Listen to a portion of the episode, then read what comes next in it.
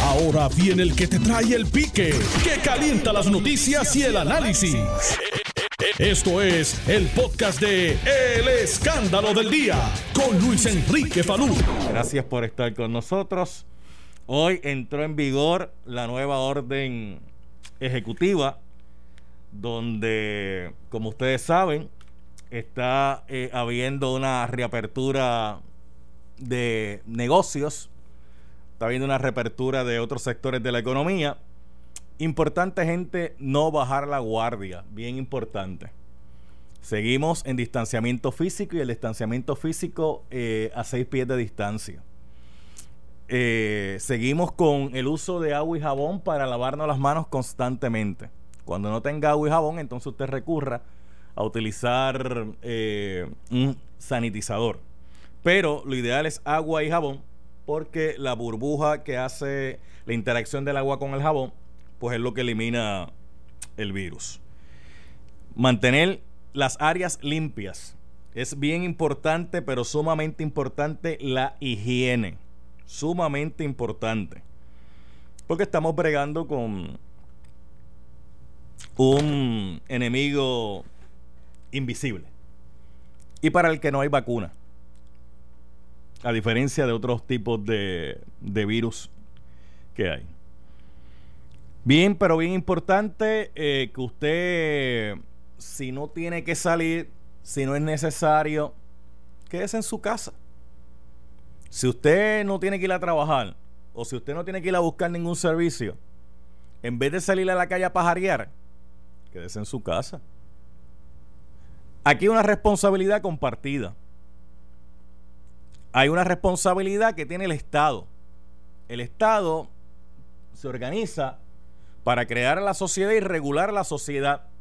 Y el Estado lleva a cabo un trabajo dirigido a que esa sociedad se mantenga en orden. Pero el ciudadano también le corresponde una responsabilidad dentro de ese marco establecido llamado sociedad.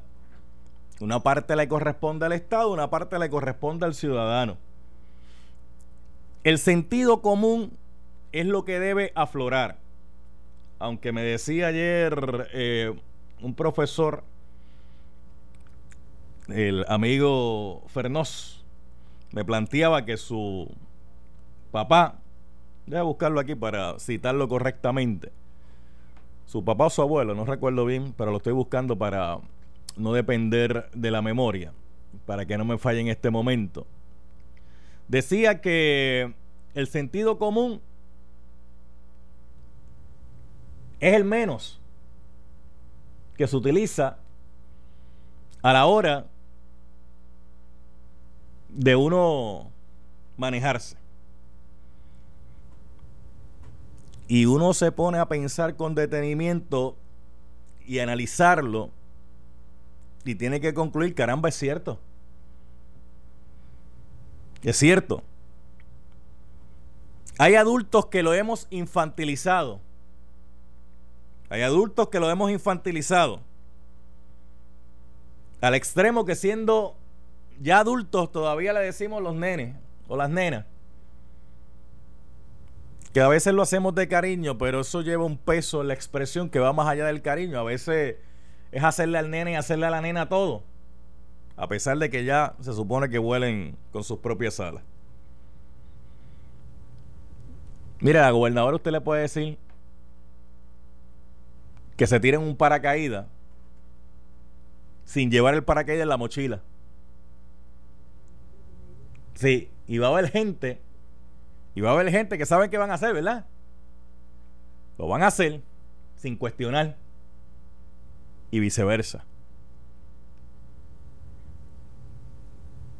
Entonces, queremos que todo el mundo cumpla la ley, pero que sea el otro el que la cumpla. Que le aplique la ley al otro, a mí no, al otro. Queremos que haya algún culpable, pero el culpable no soy yo, el culpable es el otro. El culpable no fue el que se montó en el Fortrack y se metió al río eh, a sabiendas que eso no está permitido y que puede contaminar el agua. El culpable no fue el del Fortrack. El culpable está allá en la fortaleza sentado. El culpable no fue el que iba en el Fortran, no, no, era un Fortran, era un Polaris, eh, con un nene eh, en, el vehículo y cuando el policía le dijo que se detuviera, en vez de detenerse lo que hizo fue le pasó por encima al policía. No, ese, ese no es el responsable, está en Fortaleza. Porque cuando nos cogen la irresponsabilidad, la culpa no es de nosotros, la culpa es de todo el mundo, menos, menos de el que la tiene. Y hay una responsabilidad compartida. El representante Jesús Manuel Ortiz está aquí. Representante, saludo, ¿cómo está usted? Por aquí estoy, saludos, saludos a ti y a la audiencia de aquí estamos. Qué bueno, está, está todo bien, ¿verdad? Todo chévere. Todo en orden, gracias a Dios. Manteniendo el distanciamiento físico, utilizando la mascarilla, lavándose la mano con agua y jabón constantemente. Así, hasta, hasta para lloviar me puse la mascarilla, que es bastante difícil. Pero, pero, déjeme decirle algo eh, interesante y de eso no se ha explicado mucho. Eh, yo tengo un amigo que es el neumólogo Rafael Franjul, que estábamos hablando hace unos días atrás sobre ese tema y para correr, para trotar, número uno, no se debe hacer en grupo, para empezar por ahí.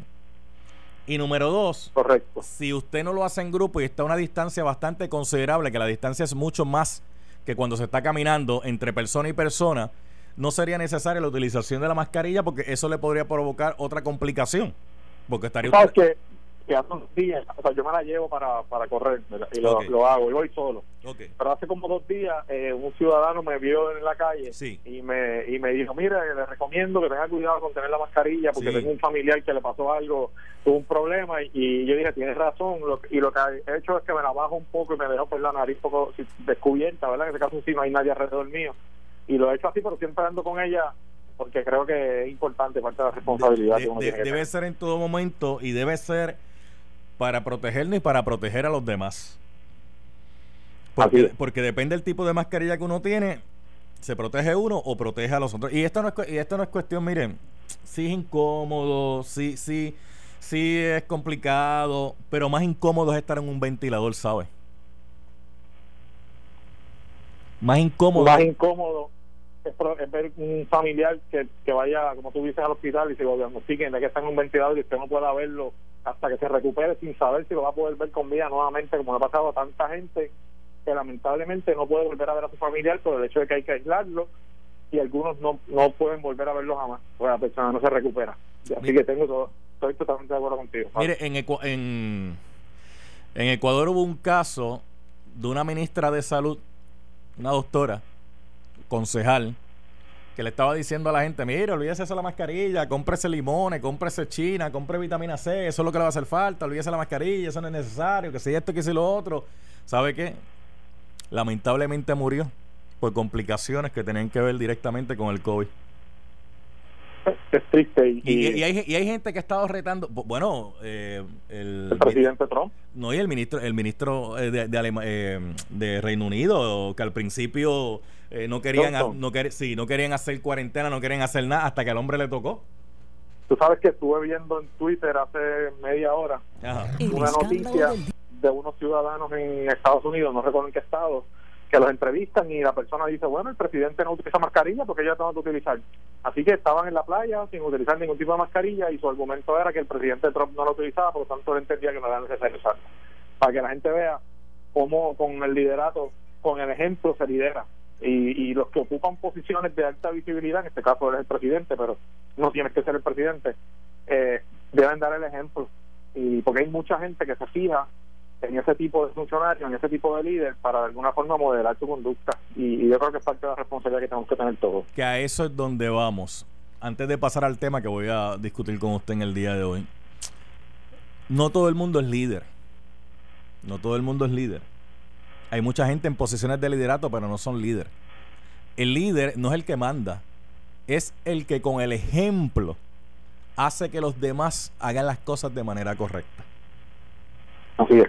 Sin necesidad de que nadie los mande. O sea, cuando una persona es líder, da el paso al frente a hacer las cosas correctas para con su ejemplo motivar y convencer a los demás a hacer lo mismo sin la necesidad que él le tenga que dar una orden o una instrucción. Y eso es liderar por ejemplo. Claro.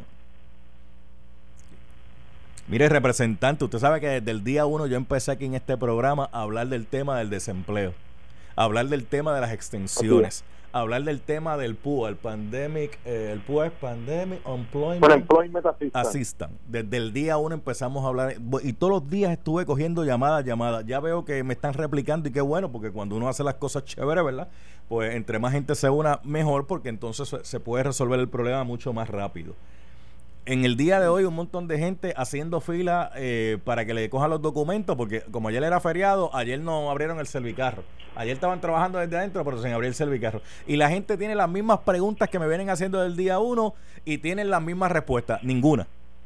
Las mismas preguntas son, oye, ¿cómo yo voy a poder llenar las extensiones ahora? Oye, me mandaron una carta que no soy elegible. Oye, me dijeron que soy elegible, que espere en casa, que en algún momento me va a llegar algo, pero no me llega nada. Oye, me mandaron un teléfono para que yo llame y arregle un punto controversial, pero entonces yo llamo al teléfono que me envían para el punto controversial y nadie me lo contesta. O sea, me han tenido prácticamente setenta y pico de días en ascuas, en incertidumbre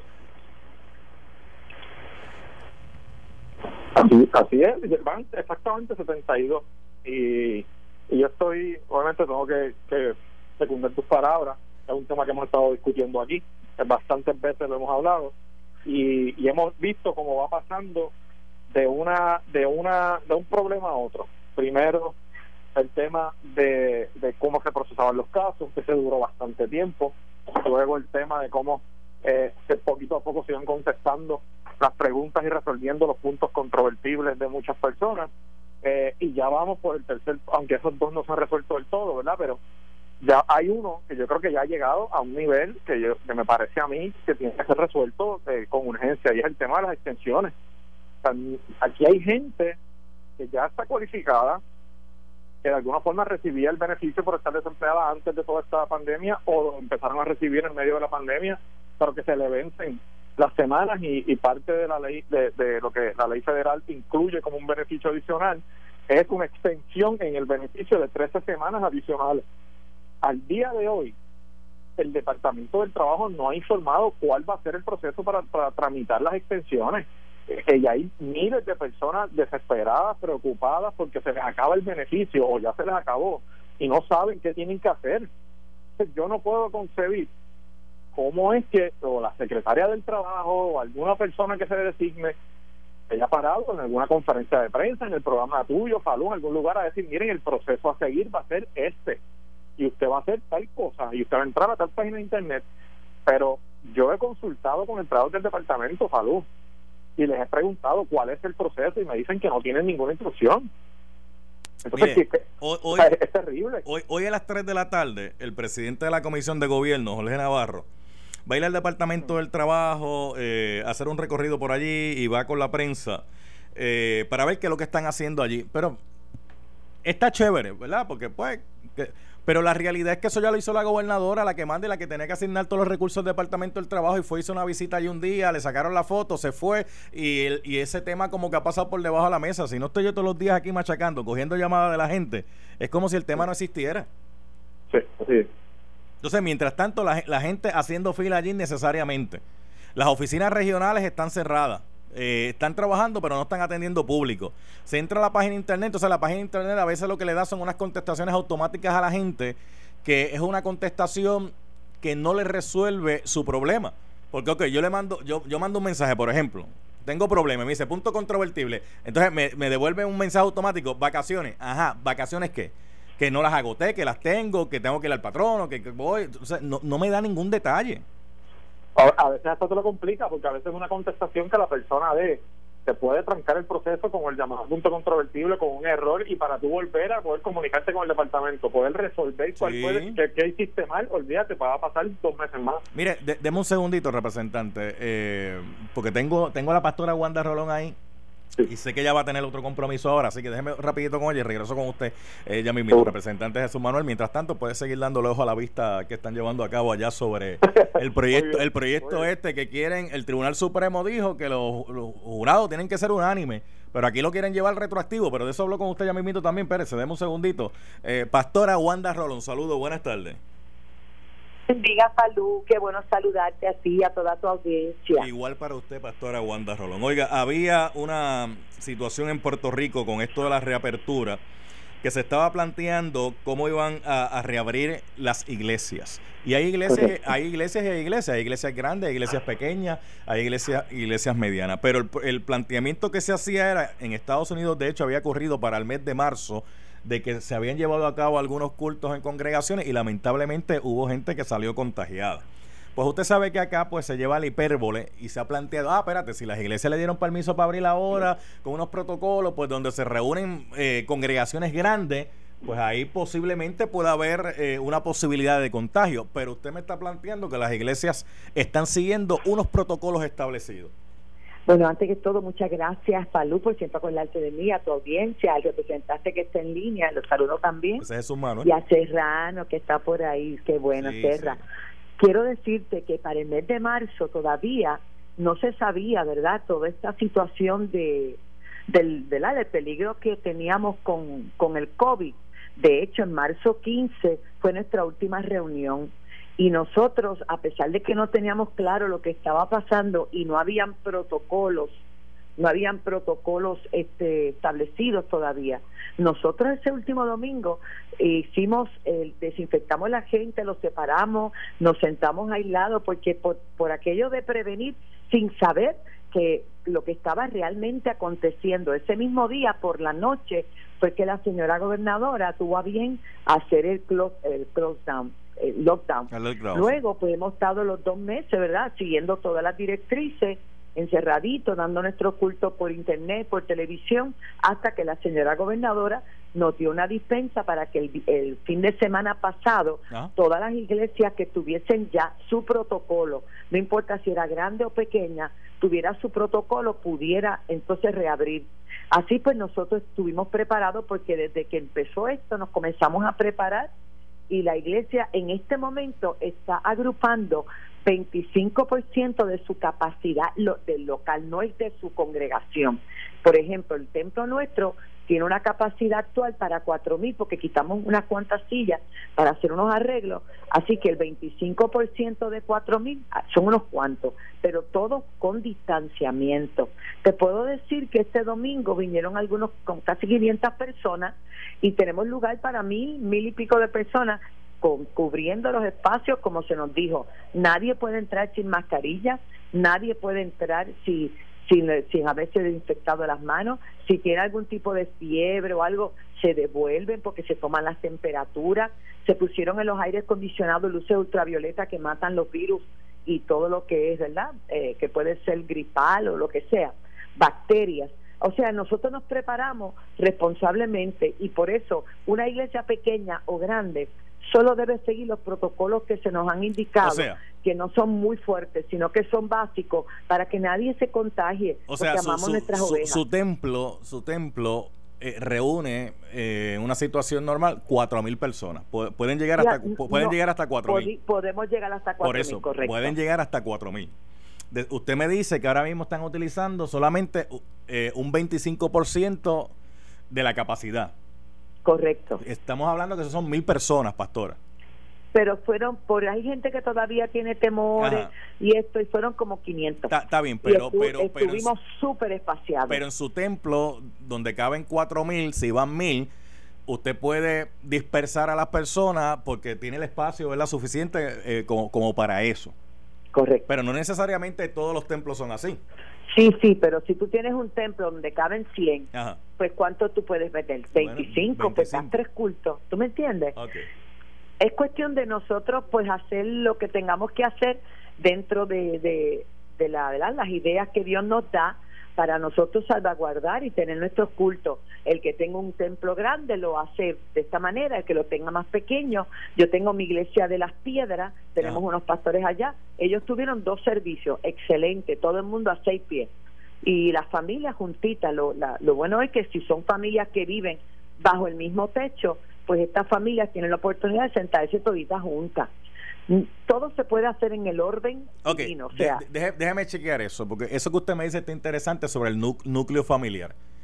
Si es un mismo núcleo familiar, por ejemplo, de tres personas, vamos a poner, pues esos tres se van a sentar juntos porque esos tres viven en el mismo techo, ¿verdad? Y se supone que están llevando a cabo eh, la cuarentena y siguiendo todo eso. Pero ¿qué pasa cuando ese núcleo familiar que son de tres, de momento yo no veo al primo hace como, eh, diantre, yo no veo al primo hace tres semanas, yo no veo a la tía, a la titi hace como eh, cuatro semanas? No se pueden sentar juntos y se le ha creado conciencia al mismo familiar. Antes de nosotros... Mire, Dalmao es uno que va a la iglesia, pastora, y Dalmao hasta que, hasta que no abraza a todo el mundo, usted sabe, por el amor fraternal de Cristo, él no se va.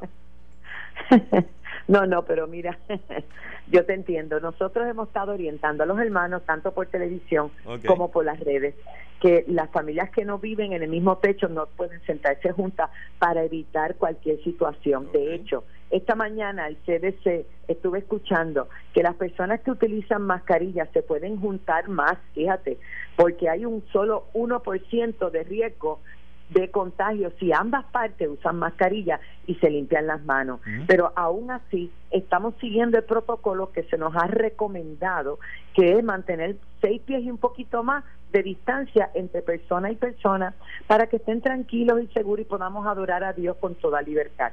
Así que yo creo que todo en el orden del Señor es bueno, además de que tenemos una fe de que Dios nos cuida, pero hay que hacer la parte nuestra, porque sin como es una fe sin obra es muerta. ¿Qué, usted le dice a esa gente que durante el fin de semana tenían la controversia a través de las redes sociales que decían, ah, pero, ah, pero espérate, entonces no se puede ir a la playa, ah, pero sí se puede ir a la iglesia? Bueno, lo primero que le puedo decir es que buscar a Dios es una bendición y también ir a la playa no hay problema, pero la iglesia está protegida por la primera enmienda de los Estados Unidos. Nosotros tenemos todo el derecho de congregarnos constitucionalmente. Nosotros somos la entidad igual que la prensa hay dos entidades que nadie puede interferir con ellas. Es la prensa y la iglesia. Todo lo demás tiene que estar salvaguardado bajo las leyes locales. Aunque en casos de emergencia, como todas las iglesias hicimos, de todas las denominaciones, ante lo que dijo la gobernadora, todas en obediencia, hicimos lo que debíamos hacer quedarnos en nuestros hogares, buscar la forma y manera de compartir la palabra y la fe y ahora, una vez se ha hecho la dispensa y que a partir de hoy ya todas las iglesias por el día, porque todavía hay toque de queda en la noche, pues vamos a la iglesia el domingo y yo les invito a celebrar Pentecostés este domingo que viene. Sí, porque eh, el toque de queda... O sea, tú no puedes comparar la iglesia, Falú, con un teatro, no puedes comparar la iglesia con un cine, con nada de eso. Sabemos que todos tenemos derecho, pero la iglesia, hablando en términos eh, legales, la iglesia está estrictamente cobijada por la primera enmienda de los Estados Unidos. Así que nosotros estamos, por eso el presidente dijo, abran las iglesias, claro. Él dice desde su, ¿verdad? Desde su plataforma como presidente, pero cada gobernador, dentro de los elementos de juicio, tiene un diálogo directo y yo tengo que reconocer que la gobernadora de Puerto Rico ha tenido un diálogo con la iglesia y hemos estado informados a través de la oficina de base de fe y a través de los distintos medios que nos han mantenido informados del día a día. Así que damos gracias a Dios por eso. Mire, yo seguiré dialogando con usted más adelante. Sé que tiene un compromiso. Sí, ahora voy a hablar con España. Sí, tiene un compromiso, pero yo vuelvo y la, llamo más adelante. Gracias, Pastora Wanda. Gracias, mi amor. Dios te bendiga y buenas tardes para todos. Igual, igual. Eh, Nelson, vamos a hacer algo. Jesús está viendo la vista, está pegado con la vista esta del retroactivo, los jurados y eso. Vamos a aprovechar para hacer la pausa, que él está entretenido. Y al regreso vamos a coger al representante Jesús Manuel Ortiz. ¿Y qué vamos a hacer? Llamadas de qué? Del PUA, del desempleo y de las extensiones. Regresamos en breve. Estás escuchando el podcast de Noti1. El escándalo del día con Luis Enrique Falú. Personas que todavía no han podido ver ni un peso de su desempleo, personas que no han podido llenar sus extensiones, personas que llenaron el PUA, pero eh, el PUA lo hincado un par de veces porque no, saben ni los chavos dónde están. Y entonces, representante Jesús Manuel Ortiz, mire, hay buenas noticias. Pongo dos comillas en las buenas noticias. Van a abrir un servicarro ahora en Ponce, en el Departamento del Trabajo. pues yo, yo no sé, yo tengo que unirme a las comillas tuyas. Yo no sé de verdad si ¿verdad? Si eso vaya a funcionar, obviamente cualquier iniciativa que trate de ayudar, pues uno la tiene que dar la bienvenida, pero pero la realidad es que aquí lo que tienen es que acabar de moverse con los, con los casos que tienen. ¿Sabe lo que pasa, eh, representante? Que mire, yo le voy a explicar lo que es el servicarro. Mire, el servicarro es que yo, ciudadano, en casa, tengo que sacar copia a documentos que me reclama el Departamento del Trabajo que yo tengo que le entregar al servicarro. Yo llego al servicarro, un empleado allí que están bajo el sol, bendito, y esos son los que se están fajando, ¿verdad? Los, empleados van allí y recogen esos documentos y chequean los documentos así por encimita, mira esto, esto, esto. Y la respuesta que dan es esta, ok, eh, no nos llame, nosotros lo vamos a llamar a usted. Ese mismo empleado que está ahí recogiendo esa información, después tiene que entrar a su centro de trabajo y esa documentación tiene que pasarla a la computadora, o sea, al sistema, para poder responder. O sea, lo que hemos hecho es crear un paso burocrático adicional. Adicional, claro, que se hubiese subsanado con algún tipo de mecanismo tecnológico que, que se ha implementado a tiempo y en vez de la gente tener que llegar allí se comunican de otra manera, pero es que, volvemos, es un intento para de, de tratar de aparentar que se está haciendo algo de la misma manera que hace una semana la gobernadora fue por el Departamento del Trabajo un día casi a las 5 de la tarde en un lugar donde todo el mundo sabe que no es donde se está manejando las solicitudes y nadie sabe cuál es el resultado de esa visita. O sea, es, un operativo de, de, relaciones públicas que al final no tiene ningún efecto y yo creo que la gente aprecia mucho más el que tú te mantengas con ellos. Y te voy a dar un ejemplo. Tú sabes que yo he tenido mis, diferencias con el secretario de Hacienda en términos de la situación que se dio con su participación en un programa político, ¿verdad? Y lo dije en aquel momento. Pero también he dicho que a mí me parece que él ha estado disponible para contestarle preguntas a la gente, ha estado accesible a los medios, ha estado en sus cuentas de redes sociales contestando sus preguntas y yo creo que eso es positivo. Y a, y a veces uno, uno le pide a los funcionarios, uno no le puede pedir cosas imposibles y circunstancias extraordinarias donde humanamente no se pueden hacer los procesos de manera ordinaria. Pero lo mínimo que uno le tiene que pedir a un funcionario que ocupa una posición como esa es que tiene que estar disponible para explicarle a la gente dónde está el proceso, en qué estatus está, cuál es el próximo paso a seguir y por supuesto tratar de adelantarse cuando cuando ya es previsible que la hora de caso va a ser enorme como pasó aquí en un momento dado. Mire, eso que usted, eh. eso que usted dice del secretario de Hacienda, uno ve a Francisco Párez contestando mensajes de Twitter, contestando mensajes de Facebook, desde la cuenta de él. Y, uno tiene que entender, ¿verdad?, eh, que es él el que la está manejando. Sí. Eh, pues uno dice, caramba, pues ok, está ahí porque no solamente está bregando con el problema, sino también le está respondiendo. Y entonces la gente ve que hay un funcionario accesible que posiblemente yo le voy a hacer una pregunta, a lo mejor a mí no me contesta, pero le contesta a otra persona, pero, está, pero está ahí.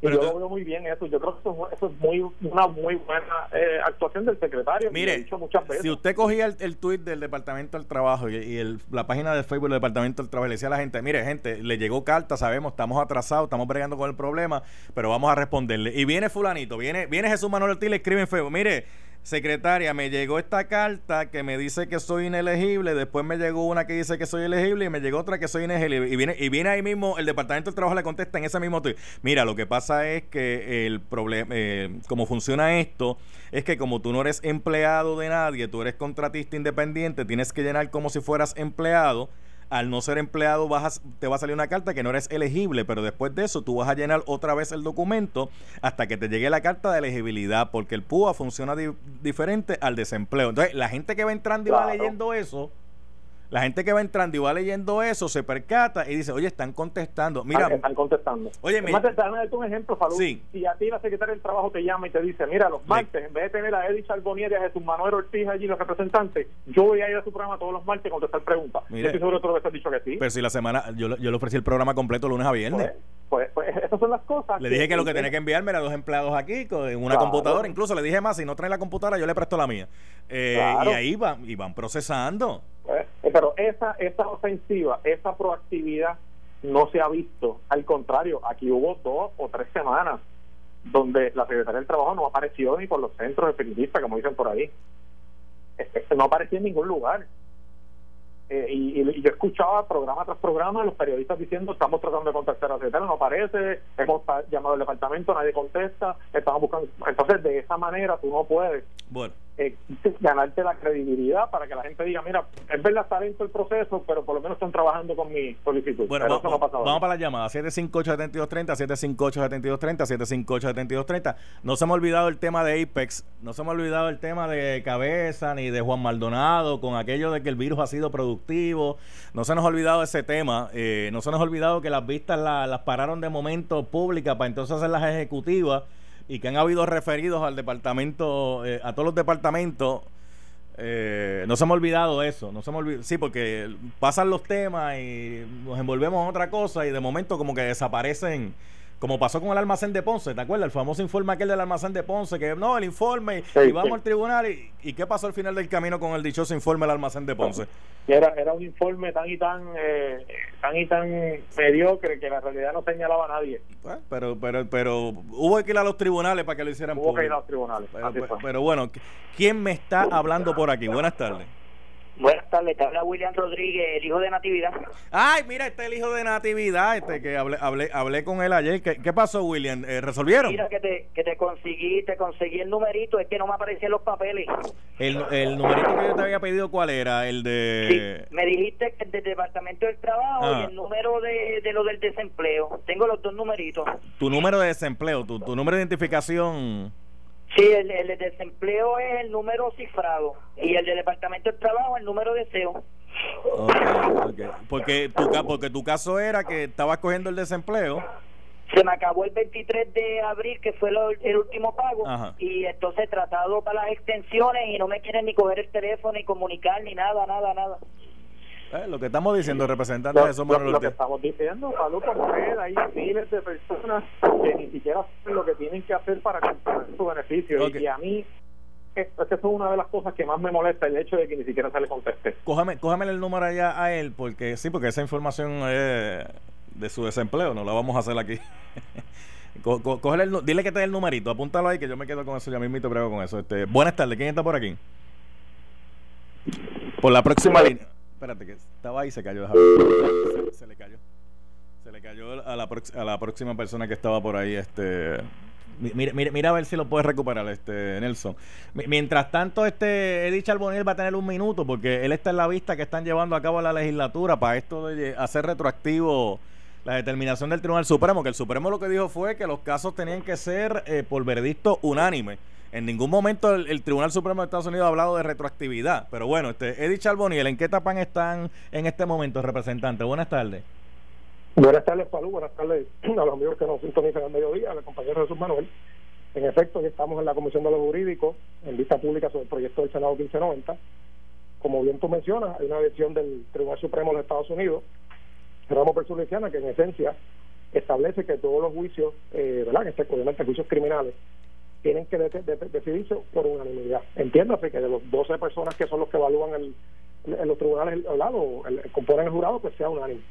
En el caso nuestro, con Puerto Rico, cuando se redactó nuestra constitución, se estableció por nuestros padres fundadores que, debe ser un mínimo de nueve personas eh, para, para llevar la convicción. Pueden ser 12, pueden ser 11, 10, pero un mínimo de nueve esta determinación pues la aplica obviamente a, los estados, la mayoría de los estados, creo que si no me falla la mente, 47, 48 estados ya lo tienen por unanimidad.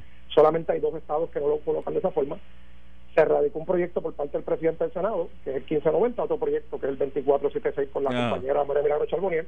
La esencia o, la, o, el, la, la, cuestión medular es la retroactividad o no retroactividad. Hoy tenemos al Departamento de Justicia, la Asociación de, la Asociación de Fiscales, entre otros grupos, que se oponen al proyecto, asistencia legal a favor pero aquí lo que, ¿verdad? Lo, que nosotros vamos a estar evaluando es otras cosas eh, son. Eh, doctrinas básicas que se enseñan en la escuela de derecho.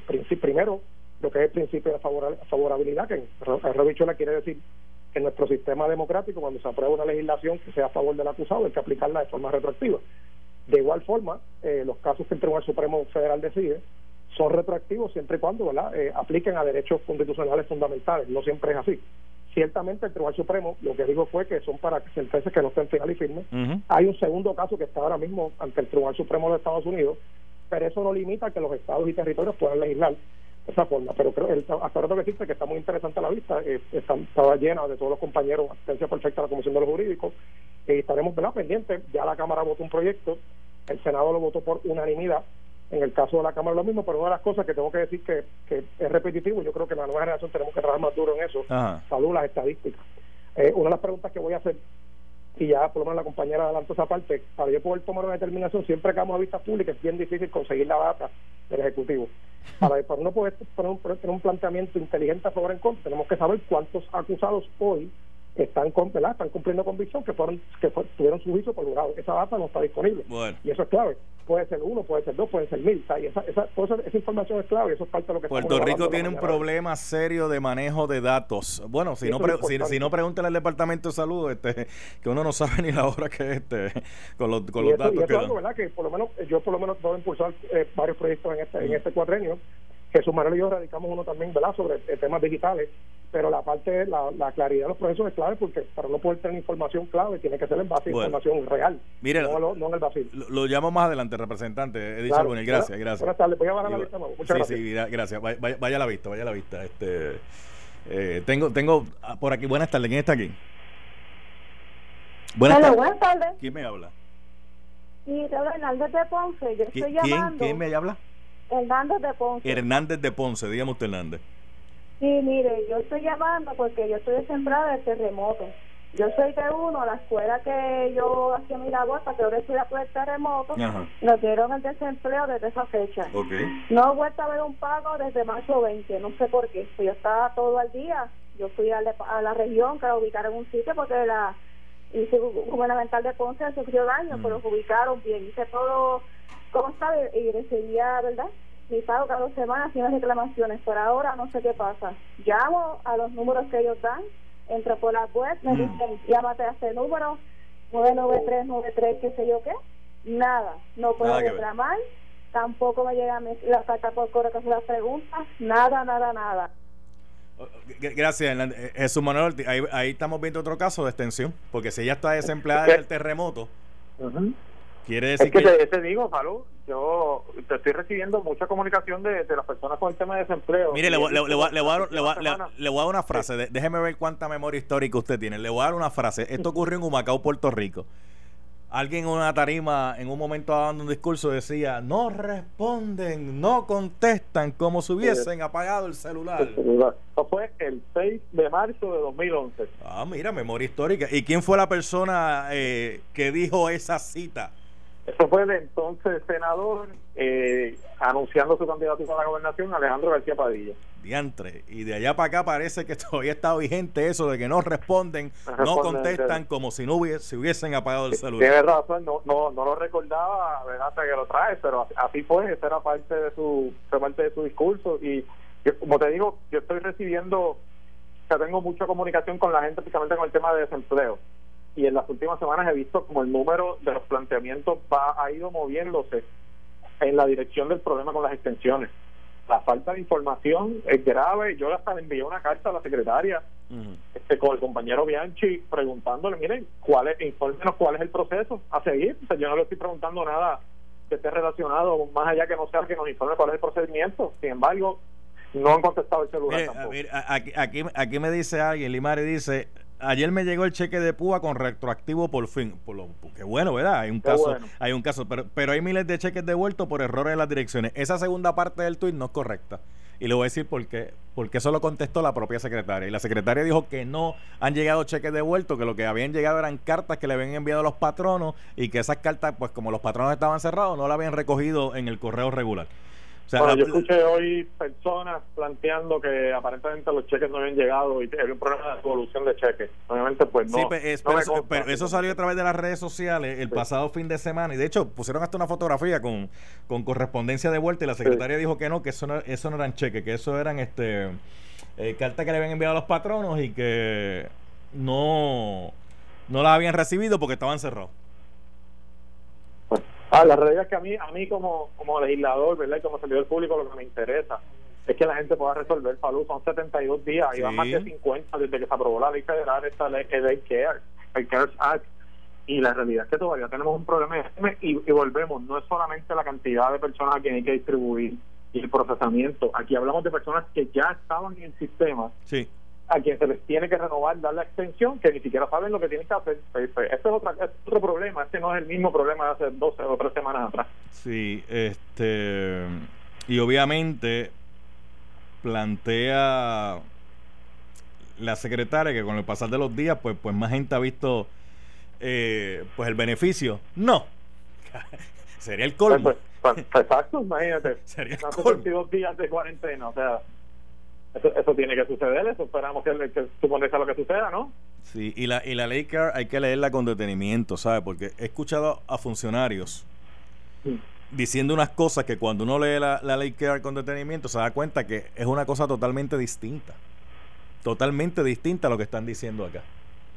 De hecho, cuando se legisló la ley CARE, la cantidad de dinero que la gente va a recibir ni tan siquiera está basado en lo que se produce aquí en Puerto Rico. Por eso es que la gente dice, antes están dando 600 billetes adicionales, de antes están dando más chavos adicionales a lo, a lo que era, porque se legisló basado con lo que se produce y devenga el lado de allá, no lo que se devenga el lado de aquí. Y los 600 no tienen que ver con el ingreso que la persona devenga. O sea, usted puede eh, cualificar para lo mínimo de desempleo o para lo máximo y como quiera le va a llegar los 600. No, se basa en el ingreso.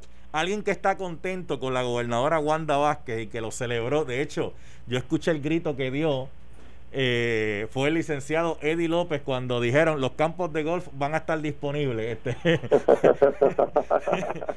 y un pan, y un pana mío allá en Corozal, Angelo, Angelo Cruz, si no me equivoco es el apellido, también lo está celebrando de que los campos de golf eh, puedan, puedan abrir.